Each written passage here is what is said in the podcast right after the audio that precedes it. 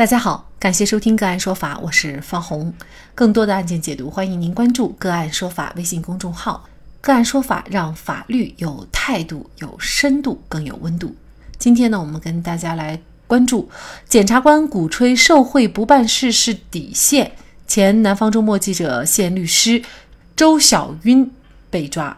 据《新京报》和南方周末等媒体报道，一段检察官在法庭上宣称受贿不办事，保证了道德底线的发言，成为舆论焦点话题。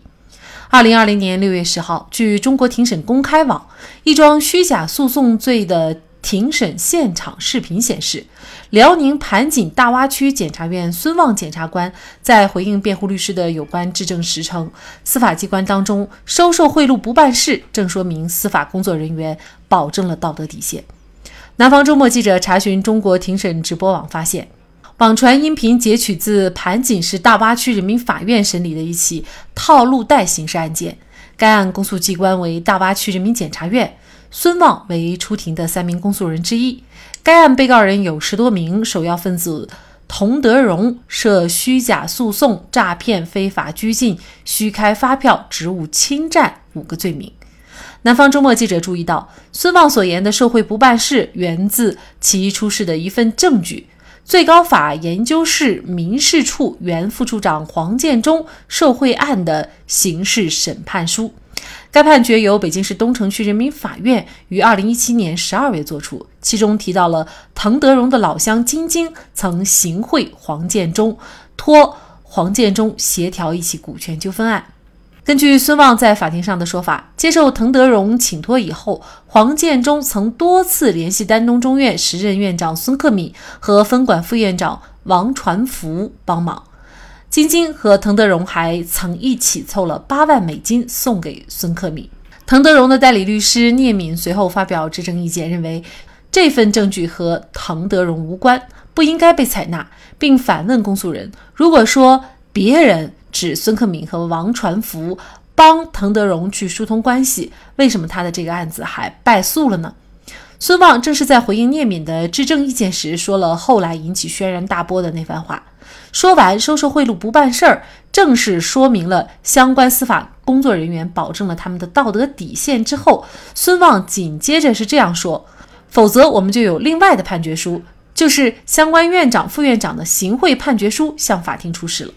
而就在八月五号晚十点左右，盘锦市公安局官方微博发布消息称，近日盘锦公安机关在办理滕某荣涉恶犯罪集团案件当中，发现滕某荣之子。滕某涵与律师聂某、周某晕共同策划，由聂某提供素材。滕某涵提供报酬给周某晕，由周某晕都在境内外互联网上发布、散播编造的虚假信息，三人的行为均已触犯刑法第二百九十三条之规定，涉嫌寻衅滋事罪。目前此案正在进一步侦办中。包括周小晕家属委托律师赵宗在内的律师披露，周小晕被带走可能与其在网上公开前述盘锦当地公开审理的那起案件有关。此前，周小晕曾将公开审判的。视频发布到网上，但据一直关注此事的北京才良律师事务所主任王才良透露，盘锦警方警情通报说虚假信息，其实是说滕某荣的儿子与周小晕、聂敏律师等网络发帖指公安刑讯逼供等问题不真实。收受贿赂不办事本身是不是一种违法犯罪的行为？律师将公开庭审的视频发到网络，又是否违法犯罪？当事人和律师在网络上公布案件事实的时候，又该如何避免因言获罪？就这相关的法律问题，今天呢，我们就邀请重庆哲宇律师事务所主任尤飞柱律师和我们一起来聊一下。尤律师您好，你好，主持人。啊，非常感谢尤律师哈。那么受贿不办事，这个呢是守住了。司法工作人员的道德底线啊，那么因为这样的一句话呢，也是广受争议。那首先呢，我们就来分析一下这个收受贿赂不办事本身，它是不是一种违法犯罪呢？收受贿赂本身就是违法行为，就是贿赂都不应当收受，只要收受了贿赂，那肯定是违法行为。那是否构成犯罪呢？呃，刑法第二三百八十五条规定，国家工作人员利用职务上的便利索取他人财物的，或者非法收受他人财物为他人谋利益的，是受贿罪。那这里如果没有索取他人财物的话，只是非法收受他人财物，那么有一个条件就是为他人谋利益，是受贿罪。收钱不办事儿，并不一定不构成犯受贿罪。因为为他人谋利益包括了承诺行为、实施行为和实际取得利益结果三个阶段，只要具有其中一个阶段的行为，收受金钱的国家机关工作人员就涉嫌构成受贿罪了。法律并不要求利益利益的请托人一定取得实际的好处，也就是说，收了钱，在收钱的时候承诺、许诺，或者说。双方达成一种默契，我要给你办事儿，收了那就构成犯罪。如果双方没有达成这个默契，他根本就不知道啊送的水果或者茶叶，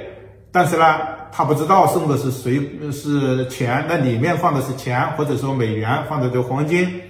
那么这种情况下他不知道的情况下，他拿回家，这种不构成犯罪。嗯，他。收这个茶叶的时候，他肯定是双方达成了一定默默契了，因为从题干上来看，嗯，有人为他请托，有最高法院的那个官员找到他，要他在案件上给予帮忙，那么他收下这个茶叶，他当时收的时候。他肯定是有为他人办事儿的这样一种想法，别人呢也是冲着他能够给他办事儿才送他茶叶的。如果他拿回家，他看见了是茶叶，等了两个月才返还，那么他就构成受贿罪了。八万美元已经达到足够的金额。但是如果他是两个月后才发现这是美金，八万美金，他就马上打电话。给请托人叫他把这个钱退回去，并且确实也退回去了，那么这就不构成犯罪。所以说这个时间点看他什么时候发现的美金。这个孙旺检察官他所说的这句话，作为一名检察官、司法工作人员说出这样话呢，确实让人觉得跟他的职责。不相符的，也是挑战了道德底线，甚至有人说侮辱了这个道德底线这一个词哈。嗯，现在呢，大家也在关注周小晕的这个事儿，有人就怀疑哈，可能是他公开了这个孙旺检察官的这个不当言论，然后呢被抓了。那么您认为，如果是真是因为这个原因抓他合法吗？我认为这肯定是不合法的。这是有关部门有办案机关滥用职权的行为啊！如果仅仅是因为言论，而这样的一种言论，我们看到呃相关的信息哈，根据相关的信息，它仅仅是把呃最高人民法院中国庭审公开网上的视频拿到另外一个地方去进行播放而已。那么这种情况下，完全就不构成。犯罪，甚至我认为它是一种合法的行为，因为中国庭审公开网是最高人民法院对于庭审进行实质性公开的一种举措，并且这样的举措，我个人认为是最高法院最近几年司法改革的重大成果。他让法庭面向全社会，他让人民群众走到了法庭当中去旁听庭审，获得教育，也感知到了。公平正义，周小晕这样的一个行为，他只是将庭审公开网上已经公开的片段搬到了另一个网上去播放而已，或者说他自己自媒体，或者说是另外一个网站、另外一个平台进行播放，这样的行为不但不给予打，不能够给予打击，而且还应当支持。因此，周小云的这种行为。我认为是不构成犯罪的。当然了，这个也只是大家的一个推测啊，也有律师怀疑呢是其他的可能把周小云抓了，可能因为这个滕某荣的儿子和周小云还有聂敏律师等网络发帖指这个公安刑讯逼供这样的一个问题不真实。公安刑讯逼供，这就是要看它存不存在。也就是说，如果它确实是存在公安刑讯逼供，那么律师事实上是有权利，包括当事人在网络上去进行公开的。如果是说公安确实没有刑讯逼供，那可能也就存在着这个伪造事实的情况啊。那么关键就在于这个公安刑讯逼供到底存不存在，这个谁说的算呢？天下之众，悠悠之口。呃，不可能堵住所有人的嘴巴，不让人说话。呃，公安刑讯逼供，只要有刑讯逼供的证据，任何人都有批评、控告、投诉的权利的。只要有一定证据，但是完全捏造事实，这这是不可以的。捏造事实来说别人刑讯逼供了，那是不可以的。只要有证据来证明，这个证据并不像法庭举证质证那么严格。但是呢，确实呢，你看到证据之后有合理的怀疑，内心能够确信，比如说自认，就公安人员他自己确认自己确实打了人了。还有啊，打比方就是视频，就因为现在的话，对犯罪嫌疑人或者说证人进行调查讯问询问的时候，都要进行同步的录音录像。那执法的话，这个叫执法公开留证。他这样的一种留证的时候，它是有同步录音录像的。那如果说有这样一个同步录音录像的证据来证明刑讯逼供、打人或者骂，或者说是体罚，呃，或者说是恶犯，有这样的让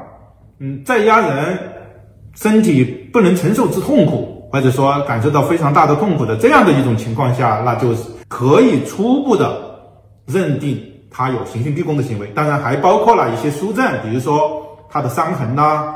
他的病历呀，还有相关的看到他打人、看到民警打人的这样一种证人证言呐等等，有这样的一系列的证据，初步的证据，我们凭着自己常人的一种内心确信，嗯，可以初步认定为有刑讯逼供的行为。对于这样的一种有初步证据的。这样的一种判断为刑讯逼供行为的一种公开，我认为是可以的。同时，宪法第四十一条还规定了，公民对任何国家机关及其工作人员都有批评、控告、检举的这样一个权利。因此的话，公民是可以行使这些权利的。周小云呢，他之前是南方周末的资深记者哈，因为是这样的一个身份，所以呢，很多人也认为他的言论呢，无论是如何去对外发表，应该是能够有一个有据可查的依据啊。大家我们大家也都知道，就是很多案件啊，当事人或或者是律师，他为了引起这个社会对于案件的关注，进而促使。个别的一些司法机关，比如说秉公执法，那么当事人和和律师呢，他有的时候会去把一些案件的事实向社会进行公开，让大家来关注。那么这种行为跟犯罪之间的主要区别是什么？如果想这样做的话，我们又该如何避免呃涉罪呢？呃，首先哈，在不一定是记者，也不一定是律师，他任何人发表网络言论，首先是要。实事求是的，特别是对呃对公安机关、对办案人员造成一些不良影响的，那特别要注意实事求是。我认为这是，那么第一要实事求是，第二的话，呃，就是要有初步的证据，有初步的证据。比如说周小云这个事情，我们看到了网上发出来的采取强制措施，就指定监视居住的告知书。那么通过这个的话有证据了，那么我们认为都可以进行表达，因为这个告知书是有公章的。那么有这样的一些个初步证据的话，嗯，你完全可以进行公开的评判，呃，说出自己的个人的价值观，对自己的这个对自己对这个事件的评论，这就是言论自由。它要受限制的主要还是对他人造成不良影响和不良评价的。比如说，嗯，侮辱啊、诬陷呐、诽谤啊，伪证啊等等，这些是不可以的。因此，咱们在进行网络评判的时候，看到初步的要看到证据了之后，才可以大胆的说。才如果是公诉人受到了侮辱，受到了诽谤，那么有具体的侮辱诽谤罪，侮辱诽谤的行政处罚，那么。他可以向相关的机关和个人提出控告，自己的权利受到了影响，而不是用所谓的寻衅滋事这样的一种犯罪来罪名来套他。我们的公权力、公权机关不应当把这样的行为归结为寻衅滋事。一个方面，另外一个方面，只要凡是公开审理的案件，将证据与视频。另外一种方式公开，也就是说你已经开庭了，那么就不能够构成犯罪，就不能构成犯罪，应当支持。但是有一点大家要注意的是，在这个问题上的话，如果没有进行公开庭审，也就是还没有开庭，这个证据还没有公开，相关的事件还没有公开，那么律师接触到了案卷，这个时候不宜对外进行公开。这个要注意，因为否则的话就有可能存在着一些职业上的风险。那么这个案件当中，周小晕的代理律师，据媒体报道呢，还没有能够会见到周小晕本人，原因是目前受疫情的影响。那么视频会见呢，也正在调试当中。根据刑事诉讼法的规定，律师在当事人被采取强制措施。之起都有权利会见自己的当事人，